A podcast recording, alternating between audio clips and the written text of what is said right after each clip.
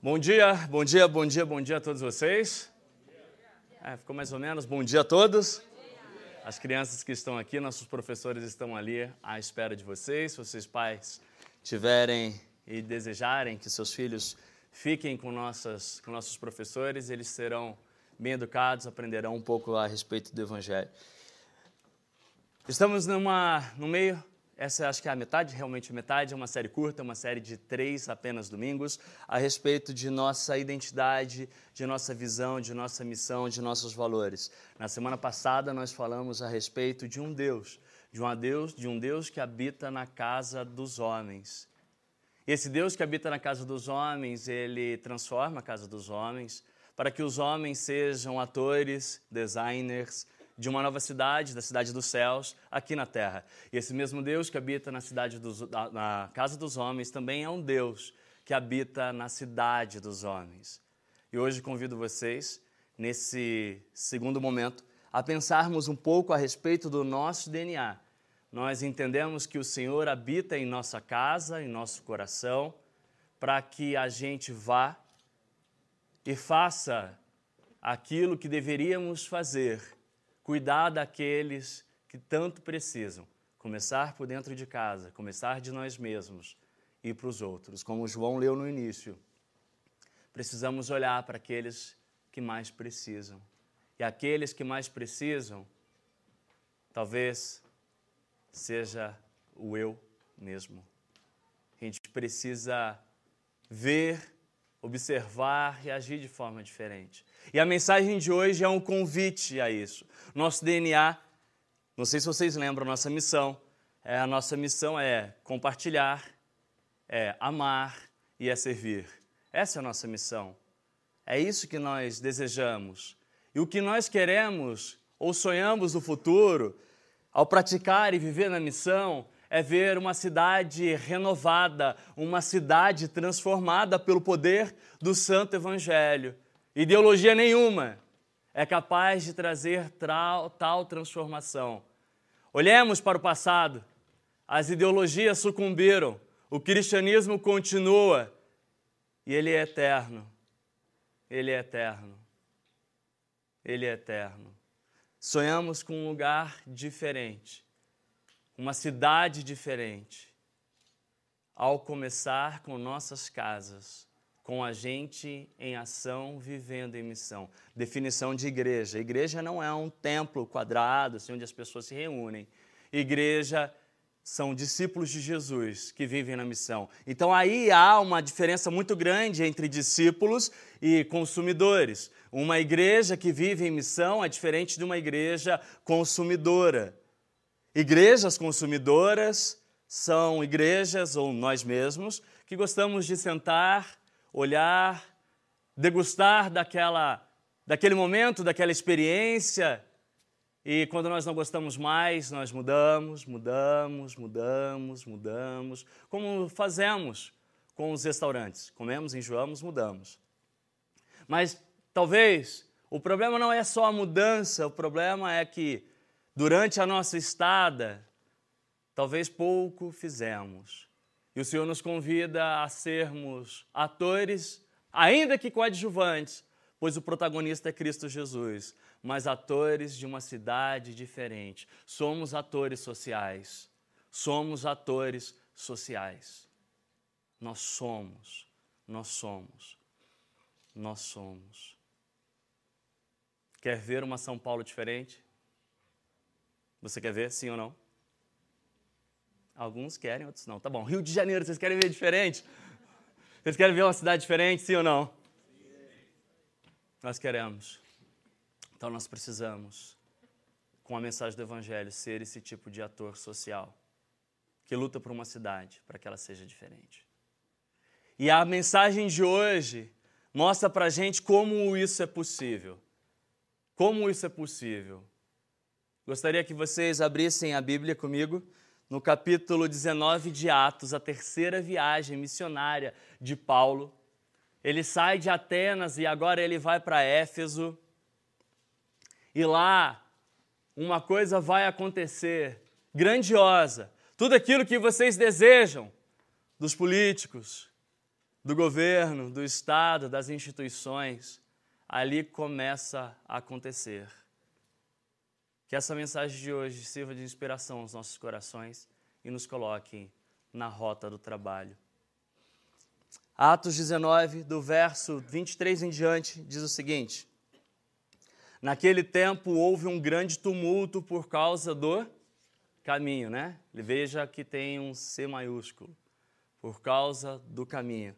Um ourive chamado Demétrio, que fazia miniaturas de prata e do templo de Artemis, e que dava muito lucro aos artífices, reuniu-se juntamente com os trabalhadores dessa profissão e disse: Senhores, vocês sabem que temos uma boa fonte de lucro nesta atividade. E estão vendo e ouvindo como este indivíduo, Paulo, está convencendo e desviando grande número de pessoas aqui em Éfeso e quase toda a província da Ásia. Poderíamos parar aqui, mas o texto continua. Diz ele que deuses feitos por mãos humanas não são deuses. Não somente há o perigo de nossa profissão perder sua reputação, mas também de o templo da grande deusa Ártemis, tem um acento no ar, né? É, em descrédito e da própria deusa adorada em toda a província da Ásia e em todo o mundo ser destituída de sua majestade divina. Ao ouvirem isso, eles ficaram furiosos e começaram a gritar: Grande é Ártemis dos Efésios! Em pouco tempo, a cidade toda estava em tumulto. O povo foi às pressas para o teatro, arrastando os companheiros de viagem de Paulo, os macedônios, Gaio e ah, Aristarco. Paulo queria apresentar-se à multidão, mas os discípulos não permitiram.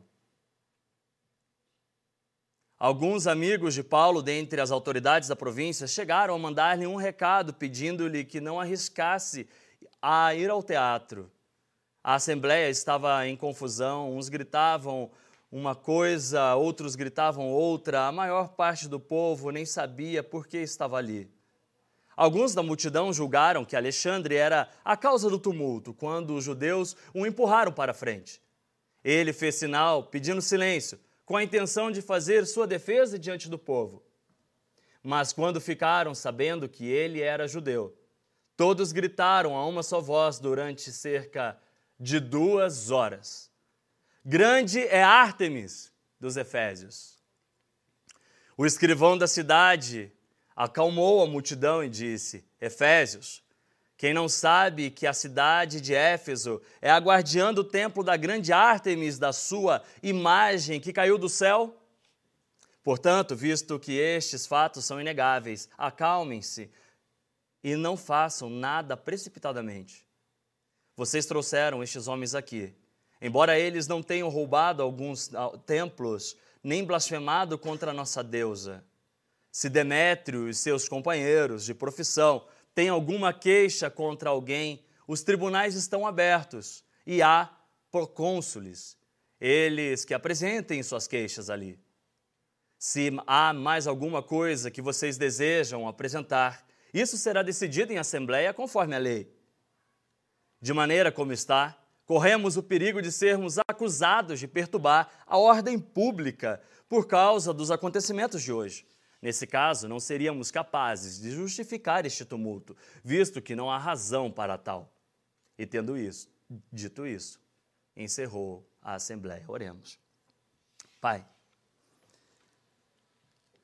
como na canção que cantamos. Eu entrego, Senhor, a mim a Ti. Embora eu já seja possuído pelo Senhor, peço que o Senhor, por favor, capture nossas imaginações, nossos corações, provoque-nos, desafie-nos e nos leve a viver de forma diferente. Pois é o que desejamos, Senhor, ver uma cidade diferente, no nome de Jesus. Amém. Alguns anos, alguns séculos, dois, três séculos antes de Cristo, havia um homem chamado Daniel, e Daniel, como todos conhecem, um profeta, ele falara a respeito de um rei chamado Nabucodonosor. Essa história relata a respeito de um rei que teve assim um sonho, Daniel no capítulo 2. E nesse sonho ele teria a, ele teve a visão de uma estátua, uma estátua enorme, grande, que era a sua própria imagem, um ídolo de si mesmo. Só que desprende-se uma pedra, acerta o calcanhar daquela estátua, e aquela estátua cai em vários pedaços e tudo se desfaz. O que Daniel estava dizendo era o seguinte: se a juventude cair nesse erro de acreditar que existem ídolos, heróis, inevitavelmente vão acabar descobrindo que o ídolo delas tem pés de barro, Renato Russo. Ídolos têm pés de barro, e a rocha que derruba a estátua de Nabucodonosor é Cristo Jesus, a nossa pedra angular. Não conseguimos criar mitos, ídolos, em cima da pedra que é a pedra fundamental. E numa cidade aonde tudo é um mito e esses mitos pervertem a verdade, as pessoas vivem à procura de algo que nunca se satisfaz. Ilusão atrás de ilusão. Cansaço, esgotamento, desistência, caos, violência, corrupção destruição da ordem. Tudo porque aquilo que era verdade foi pervertida e começamos a enxergar que tais ou algumas ideologias são melhores e maiores do que a simples verdade do Evangelho. Nosso coração fabrica ilusões, ídolos, gosta de um herói chamam um ou outro de mito. No Rio de Janeiro dizia que Obina era melhor que Heitor, que o Heitor. Era, gritavam isso. Hoje tem São Paulo e Flamengo, vou estar lá torcendo contra o Flamengo São Paulo ganhar. Gostam de mitos. E aí eu perguntava para um colega meu, flamenguista, por que, que gritavam que o Obina era melhor que o Heitor. Na época o Heitor jogava na Internacional, isso? Acho que isso mesmo. E jogava muito. E aí o pessoal é que a gente precisa de um herói, né? É que a gente precisa de um mito, é que a gente precisa de alguém, de referência. Então era uma piada. Mas isso revela o nosso coração. A gente precisa de alguém para poder chamar de referência. A gente precisa de alguém para poder chamar de guia. E quando este guia, essa referência veio e não se apresentou só apenas como professor, como mestre dos mestres, mas dizia que era o Salvador, o Filho de Deus, nós o matamos nós o matamos, nós o matamos. A cidade é toda bagunçada por causa de mitos, místicos, ídolos que nós construímos. E a gente precisa, para ver uma cidade diferente, uma cidade desmistificada. E aí a grande pergunta para nós é: quais são os mitos, quais são os mitos místicos, quais são os ídolos dos nossos corações. Quais são? Talvez uma definição rápida nos ajude a pensar: idolatria. Aquilo que eu preciso ter para eu viver, ou aquilo que, se eu perder, eu morrerei. Isso é ídolo. Aquilo que eu preciso ter para viver eu preciso disso, eu preciso disso, senão eu não vou viver, senão eu não vou conseguir, senão eu não existo. Eu preciso, eu preciso. Se eu tiver isso, se eu tiver um relacionamento, se eu tiver um trabalho, se eu tiver um emprego, se eu tiver um filho, se eu tiver isso, eu serei feliz. Eu preciso disso para viver. Ou, caso eu perca isso, aquilo que eu conquistei, talvez eu não viva mais, eu nem exista. Idolatria.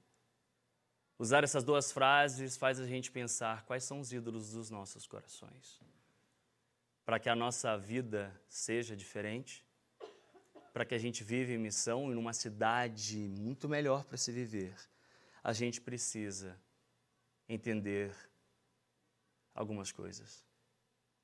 Ídolos são aquelas coisas que vocês gastam energia e nunca elas retribuem de volta e termina num cansaço, esgotamento e numa frustração. A única forma de vivermos diferente é entender o que acontece se desmistificarmos certas coisas em nossas vidas. O que acontece se a gente começar a discernir quais são os problemas que podem acontecer no meu coração e por que eu temo isso.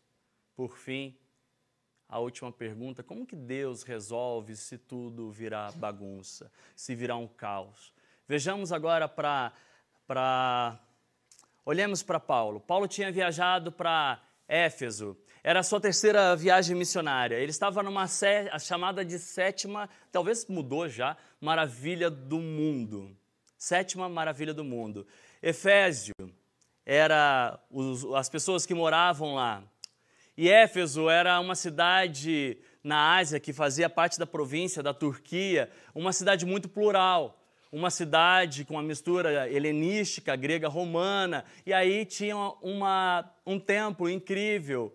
E essa cidade era uma cidade onde Artemis ou Diana era adorada. Algum pintor pintou em 1500, mais ou menos, como era essa cidade, e recentemente ela foi descoberta. Foram descobertas algumas coisas dela. Então, se você estiver pela Turquia, faça essa viagem, conheça a cidade de Éfeso, dizem que é uma maravilha. Eu trouxe algumas fotos para vocês. Em 1500, eles pintaram mais ou menos o templo de Diana da seguinte forma: a gente tem uma, uma imagem aqui. Aqui? Aqui. Era mais ou menos assim, essa pintura é de 1500 os homens trabalhando, tinha prostitutas do templo, prostitutas sacerdotais, e eles adoravam essa deusa chamada de deusa da fertilidade. Paulo ele sai de Atenas e vai pregar a respeito de um Deus desconhecido.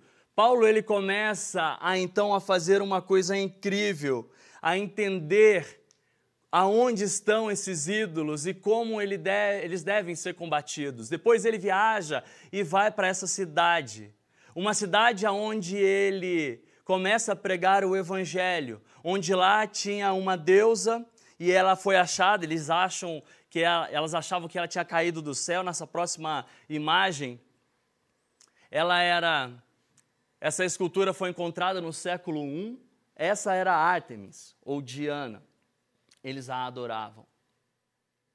Paulo, ele gasta dois anos nessa cidade, pregando o Evangelho. E uma das coisas que nós aprendemos com Paulo é que para que a cidade ela possa se desenvolver, a gente precisa entender quais são os ídolos da nossa cidade, quais são os ídolos da nossa casa e da nossa família. Como a desmistificação acontece? Primeiro, Gaste tempo. Gaste tempo. No verso 8 do capítulo 19, diz o seguinte: que Paulo entrou na sinagoga e ali falou com liberdade durante três meses, argumentando convincentemente a respeito do, do reino de Deus. No verso 10, diz que ele continua fazendo, a fazer isso por dois anos, e de forma que todos os judeus e gregos que viviam na província da Ásia ouviram. Gaste tempo. Gaste tempo, não tenha pressa. Você está olhando para a tua família e talvez você olhe para a sua família e está vendo algumas coisas que estão erradas. E você olha para a sua família e fala: não é possível que ela acredita nisso, que ele acredita nisso. Quando isso será desmistificado? Quando eles verão a verdade? Agostinho de Hipona teve essa mesma crise um sacerdote, um bispo chegou para ele e falou pra, da seguinte forma: Não se preocupe, é a verdade que te encontra. Então vocês precisam e a gente precisa ter o quê? Paciência. Saiba esperar. Saiba esperar. Espere, espere. Olhe para sua família, tem alguém sofrendo na sua casa, tem alguém iludido dentro da sua família, seus amigos. Tem alguém que você acha que perdeu a, a solução, colegas, que acha que não tem mais salvação, relacionamentos, estado, trabalho, estilo, personalidade, um momento difícil da sua vida emocional. Paciência, paciência. Mas essa paciência de Paulo era uma paciência que havia foco, que havia uma confiança. Ele não era alguém que só estava esperando, era uma esperativa. Ele lembra na academia quando você está é, é, exercitando, aí você descansa um músculo exercitando outro? É mais ou menos isso que a gente deve fazer. Paciência não significa inação. Significa que a resposta e o momento certo vem do Senhor e seu coração encontra repouso, encontra descanso. Você pode dormir essa noite. Está um caos o mundo. Você fez a sua parte. Descanse. Descanse. Paulo, ele é interessante como ele começa a fazer isso na desmistificação da cidade de Éfeso. Ele confiava na mensagem. Ele acreditava no poder da mensagem, não era sua habilidade. Ele vai dizer, dizer isso ao povo de Corintos depois: que a mensagem do Evangelho não vem pela sabedoria, pela eloquência, mas vem pelo poder o poder do Santo Espírito. E Paulo, ele confiava tanto na mensagem que não era uma coisa aqui assim, era uma coisa assim. Ele vivia aquilo que ele pregava, ele experimentava aquilo que ele falava. Martin Lloyd Jones diz, dizia que a nossa espiritualidade ela deve ser doutrinariamente, ela deve ser experimental, coração, e ela deve ser prática. A gente precisa colocá-la em prática. E aí o que acontecia com Paulo? Verso 11: Deus fazia milagres extraordinários na vida de Paulo por meio de Paulo. Então veja, paciência, mas é uma paciência ativa, confiança e a confiança é a experiência com o conhecimento, com a fala, porque senão você desanima. Imagina, você prega, prega, prega, prega para pessoa, você fala e fala, fala com ela e ela não responde. Mas se você tem experiência com aquilo que você fala, se você tem uma vivência com a sua fala, você se nutre e você persevera. Você se alimenta disso no processo quando você está semeando. Terceiro, como Paulo desmistificava a cidade de Éfeso, como ele discernia os ídolos de lá, ele ia para o lugar correto. Ele sabia para onde ele tinha de ir. No verso 17, ele estava em Atenas. E agora ele vai para a escola de Tirano, um lugar chamado Ágora, uma escola filosófica que foi encontrada. Acho que tem uma próxima foto aqui. Deixa eu ver aonde era o palácio, onde é, como era a, de Artemis, mas acho que tem mais, não, acho que não tem mais uma foto. Próximo desse lugar, um, não, não tem. Próximo desse lugar havia um lugar chamado Ágora, que era o mercado, que era o lugar onde todo mundo falava, onde o comércio acontecia, onde ele ouvia os ruídos da cidade, os comentários, ele estava lá. Você quer pregar o evangelho, quer que a sua mensagem seja efetiva, a pergunta é aonde você está? Na sua biblioteca? No Twitter, no Facebook, no Instagram. Jura? Paulo estava onde? No meio do povo, no meio do povão. Ele estava vendo a cidade, entendendo a cidade, entendendo como os atores sociais se interligavam, falavam, como ele poderia falar de um Deus se ele não conheceria a cidade, como ele poderia confrontar o ídolo da cidade sem conhecer a cidade como você vai lutar a luta da sua vida, na sua família, dos seus filhos, dos seus pais, esposa, marido, se você não conhece o coração e para onde ele está sendo dirigido. Aonde está o coração do seu cônjuge? Aonde está o coração do seu filho? Aonde? Se você não for para o mundo dele, você nunca vai ouvir aonde está o coração da sua família. Se você não viver com ela, você nunca vai ouvir o coração. A gente precisa acabar com esse conflito geracional de. E a gente precisa parar de dizer a seguinte frase: na minha época. Minha mãe falava isso, odeio isso. É, desculpa, estou falando de trauma, tá? Depois eu vejo com a minha terapeuta. É, na minha época, e toda vez que eu falo na minha época, eu coloco um conflito geracional, porque a criança ou adolescente vai olhar, tá? Se eu falar agora, como ele não está na minha época, ele está lá na época dele, ele não vai entender. Então eu falo para as minhas amigas, para os meus amigos, porque eles estão na minha geração. Então veja, toda vez que a gente usa essa expressão na minha época, a gente aumenta a briga geracional, a gente aumenta a distância. Não usem essas palavras, vocês perderão seus filhos, sua família, suas crianças. Não precisa usar. Ele sabe que foi na sua época, eles sabem. É só olhar para a idade. Eles sabem como era a sua época, eles são inteligentes. Não subestime-os. A gente só conhece se a gente for para o agora. A gente só conhece os ídolos do coração se a gente for para onde está sendo dito. Se você não for para esse lugar, o ágora do coração da sua família, você jamais saberá de que ídolos eles falam. E aí como é que você chega e fala de Jesus? Aí você vai escolher dominical. Jesus ama todos vocês, amém. Sério? Sério? O que Paulo fez quando ele estava lá na escola de Tirano. Ele estava pregando o evangelho por dois anos, ele estava no centro da filosofia, do pensamento ideológico da cidade de Éfeso, aonde fica o pensamento ideológico de Perdizes, de São Paulo. É lá que nós devemos estar, da nossa casa, quem é que dita as regras? Qual é a cosmovisão da família? Da onde sai o centro das informações que influenciam todas as gerações? Da onde vem? É lá que devemos estar falando de alguém que é o verdadeiro Deus, o verdadeiro Senhor. Quer ver uma cidade diferente, você precisa estar lá, no Ágora. Quer ver sua família diferente, você precisa estar no Ágora do coração da sua casa. Paulo estava no ágora da cidade. E agora, a grande questão é o que acontece? Agora Paulo descobre, Paulo prega, Paulo entende qual é, o segundo ponto nosso, qual é a resposta? O que acontece com a cidade? Duas coisas. Exposição.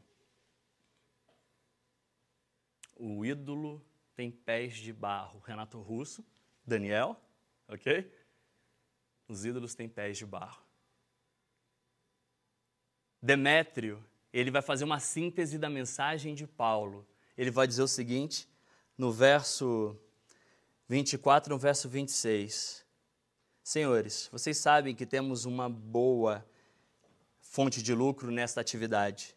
E vocês estão vendo como este indivíduo Paulo está convencendo, desviando grande número de pessoas em Éfeso e em quase toda a província da Ásia. Diz ele o quê? Que esses deuses feitos por mãos de homens, o quê? Agora Paulo está expondo a fraqueza do ídolo. Quando você está pregando o evangelho, o evangelho expõe a fraqueza do ídolo. Quando você prega o evangelho, quando você está no ágora, quando você está na escola de tirano, da sua família, ou do lugar onde você vive, do seu emprego, do seu trabalho, só você falar do evangelho perto de um ídolo, você expõe o que? A sua fraqueza. Aí a gente precisa começar a entender alguma coisa, que a minha, às vezes, é, apologia precisa ser totalmente cristocêntrica, porque Cristo, ele faz o serviço, ele é o grande destruidor de ídolos, ele é o chamado ícono iconoclasta. Ele queria, na época dos templários, entrava dentro da, das, das igrejas e destruía todos os ídolos. Jesus é aquele que entra no coração e destrói os nossos ídolos. Então, quando você expõe o evangelho, as fraquezas dos ídolos começam a aparecer. Então gastem energia, não tentando mover a mente, mas pregando para o coração. Porque toda vez que você lutar para convencer alguém que a ideologia X e a ideologia Y é a pior, você perderá o coração da pessoa. Mas todas as vezes que você levar o evangelho ao coração das pessoas, você ganhará a mente dela. Não esqueçam, paciência. Isso requer o quê? Dois anos? Três anos. Paulo estava lá, três anos fazendo isso. Não esquece, confiança, experiência com a mensagem.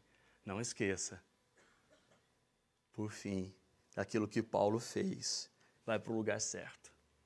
E quando você está no lugar certo, as coisas vão começar a acontecer lá. As fraquezas aparecerão. Mas uma coisa vai seguir com a fraqueza: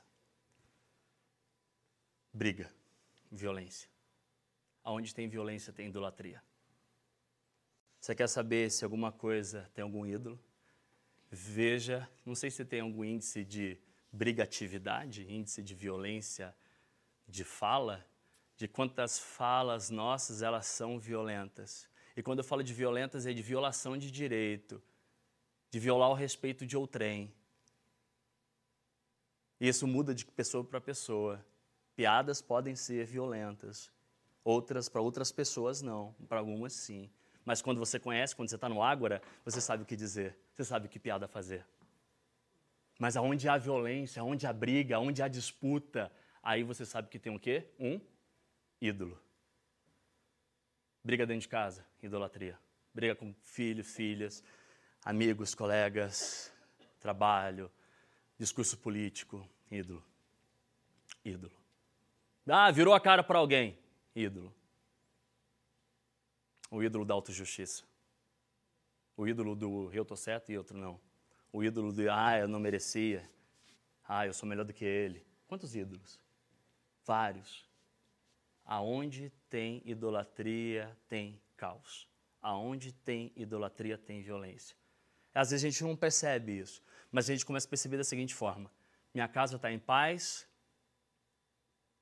Se a minha casa não está em paz, a minha casa está em briga, aonde está o ágora? Eu preciso ir para lá para poder saber que ídolo está lá. E quando eu chego lá, eu preciso falar de quem? De Cristo.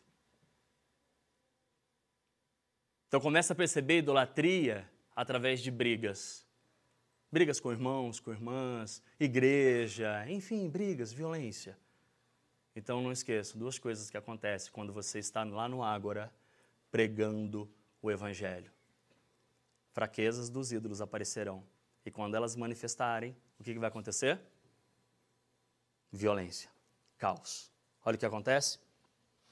Atos 19, 29, 32 diz o seguinte: Em pouco tempo a cidade toda estava em tumulto. O povo foi às pressas para o teatro, arrastando os companheiros de viagem de Paulo, os macedônios, Gaio. Paulo queria apresentar-se à multidão, mas os discípulos não permitiram. A cidade estava em polvorosa. Eles foram para um teatro, esse teatro também foi achado, está lá na Turquia. Acho que essa próxima, essa próxima foto, deixa eu ver se tem aqui. Do anfiteatro. Esse era o anfiteatro de Éfeso. Cabe de 25 mil a 50 mil pessoas lá. Todo mundo estava lá porque alguém tinha pregado o evangelho. Olha o tumulto! Aí eu pergunto para vocês: vocês estão causando tumulto? Senão, não estão pregando evangelho. Porque a palavra de Deus e o evangelho, ela tem cheiro de vida ou tem cheiro do quê? De morte. Ela não é um, um, um leite misturado com pera. Não é. Não é. Não é. A mensagem do evangelho não é isentona. Não é. Não é. Ela provoca vida ou provoca morte. Você é desafiado ou você é estimulado. O tumulto acontecera naquele momento. Estava todo mundo lá. E aí a gente vai para o terceiro ponto. Como agora que Deus, depois que eu estou no ágora da minha casa, quando eu estou no ágora do meu trabalho, pregando o evangelho, quando eu estou no ágora dos relacionamentos, e agora o circo pegou fogo, o que, que eu faço? Terceiro ponto, como Deus estabelece a ordem no caos por causa de ídolos. Sabe como? Primeiro, é Ele que opera e não nós. E aí a gente vai para a parte final e a parte que eu acho mais incrível dessa mensagem. Sabe o que Paulo foi fazer? Paulo pegou e falou assim: tá bom, então, já que o pessoal está lá e estão dizendo isso, isso, aquilo, eu vou lá então no meio do teatro e eu vou falar para todos a respeito do Evangelho. Eu vou arriscar a minha vida. O que, que Gaio fez? O que, que o amigo dele fez? Não, Paulo, você não vai. Você não vai arriscar a sua vida. E o que eu quero dizer com isso é nem sempre somos os salvadores. A gente precisa saber a hora de não ir também. É hora de estar no ágora e hora de fugir do teatro. Isso é incrível. Isso é incrível. Porque talvez se Paulo fosse lá tentar resolver, talvez era Paulo querendo mostrar que ele era o próprio Deus. Então o que eu peço para vocês, orem por discernimento. O que eu peço que vocês orem por mim discernimento, qual é a hora de ir, qual é a hora que eu tenho de parar, aonde eu preciso estar no ágora ao fugir do anfiteatro.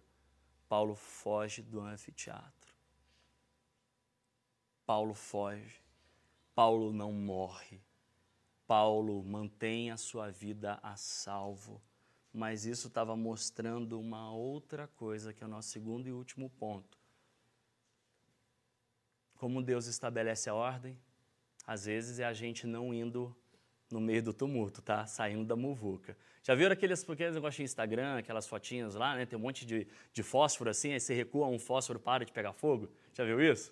Então, às vezes a gente tem que ser aquele fósforo lá que dá aquela recuada. Mas às vezes a gente precisa estar no ágora, às vezes a gente precisa recuar. Qual é o seu momento? Só você e Deus sabem. Só você e Deus sabem. Só você e Deus sabem. Por fim, Sabe de uma coisa? Como Deus estabelece a ordem quando os ídolos eles entram? Essa é a ambivalência do ídolo, ok? Essa é a ambivalência. Eles são fracos, são ocros, não tem nada. Mas eles são poderosos porque são instrumentos de Satanás. Faz sentido? Entendem? Essa é a ambivalência do ídolo. Ele é oco, vazio, não tem nada. Mas ao mesmo tempo ele é poderoso porque ele é o quê? Instrumento de Satanás. E ele sempre está no centro de alguma coisa. Ele sempre está no ágora, está sempre lá naquele centro comercial onde você comercializa os afetos, sonhos e traumas. Ele sempre está lá, sempre vai estar tá lá. Então, como resolvo isso tudo quando eu entro em crise? Ou seja, crise pessoal. Eu preciso entender o seguinte: que ídolos eles exigem sacrifícios performáticos e não retribuem nada. Deus é o único Deus de todas as religiões. O nosso Deus é aquele que oferece o sacrifício e doa amor a você e não pede nada de volta, sendo que a resposta, arrependimento, é apenas um motivo de gratidão ao vocês verem a beleza da graça de Deus. Paulo foi salvo para que Cristo morresse. Paulo foi expulso da multidão para que Cristo, em Colossenses, Paulo viera descrever, pois ele foi, ele morreu e fez da morte dele um espetáculo público. Não é Paulo que morre no anfiteatro. Ei, não são vocês que morrerão no anfiteatro, é Cristo que morre no anfiteatro. Só só vai para o ágora, no anfiteatro, no espetáculo, no palco. É Cristo que morre. Não vocês, não Paulo. Jesus é o verdadeiro e melhor Paulo. Ele é o Salvador das cidades. É Ele que bota a sua família no eixo, a nossa casa, que resolve as questões das cidades. As cidades, elas estão cheias de ídolos. Vamos para o ágora, fujamos do espetáculo. É Cristo que fica lá. É Cristo. É Cristo que fica lá. Qual é o ídolo que a gente tem de lutar? Que Deus nos revele, nos dê discernimento. Nesse testemunho, a gente tem falado de nossa, nossa série, fazendo da nossa casa um lar, são os nossos valores, o nosso DNA nós estamos mostrando algumas histórias reais, de pessoas reais, gente da gente, que percebem os seus ídolos e que precisam de ajuda nossa, para que Cristo vá lá e seja essa pedra que derrubou a estátua de Nabucodonosor. Vejam só, dois minutos aqui, esse testemunho.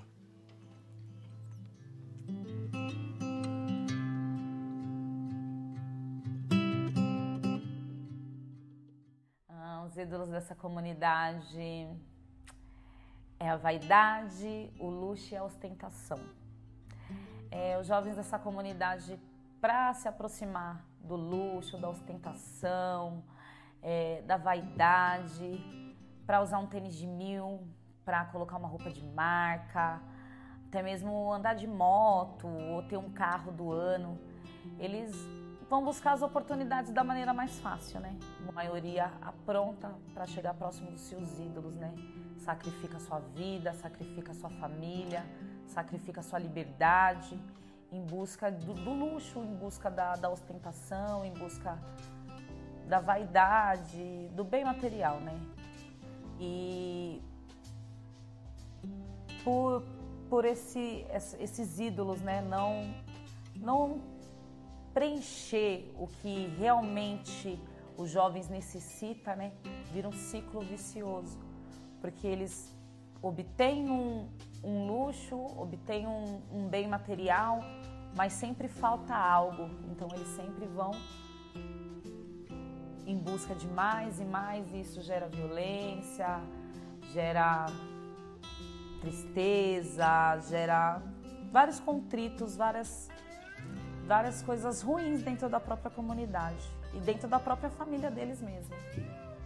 Esses ídolos eles podem ser destruídos, podem ser quebrados dentro da comunidade através de novas referências, referências cristãs, através de oportunidades, através de uma, de uma igreja participativa, através da, da pregação do Evangelho, através de, de uma igreja que participa de verdade, que esteja aqui de mão dada com a comunidade, que insira eles num novo objetivo de vida, que mostre para eles um novo caminho, para que eles possam ter uma nova perspectiva de vida. E, e veja que só aquele, aquela, aqueles ídolos, aquele bem material não, não vai preencher eles, o que preenche mesmo é o amor de Cristo. Esse lugar. Um lugar diferente, um lugar transformado, uma comunidade que tenha uma área de lazer, que tenha um parque, um lugar sem violência, tenha um jardim.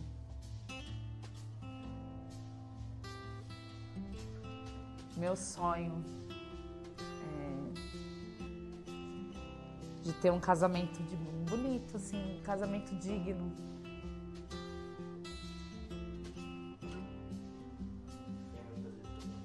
Robson. é sério, de verdade. Eu faço, eu faço casamento. De verdade.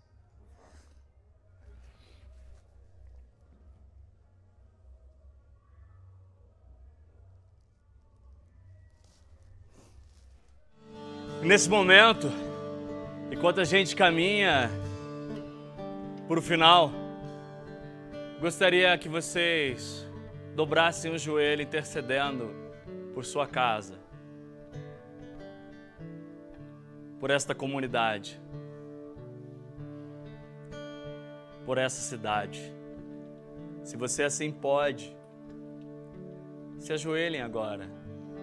Oremos intercedendo ao Senhor pedindo para que Ele nos leve aos ágoras das nossas casas e nos livre dos espetáculos. Porque o Evangelho que Paulo prega em Éfeso é a ida para o ágora e a saída do anfiteatro. Olhe para dentro de vocês, olhem para fora de vocês. Peço a iluminação do Santo Espírito para que vocês possam enxergar aonde estão os ídolos, os caos, as brigas. E peça ao Senhor: Senhor, devo ir, devo sair.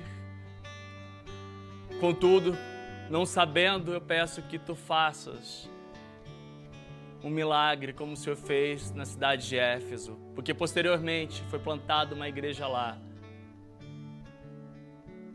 E as pessoas deixaram Artemis de lado e nós estamos aqui. Dobrem seus joelhos, oremos.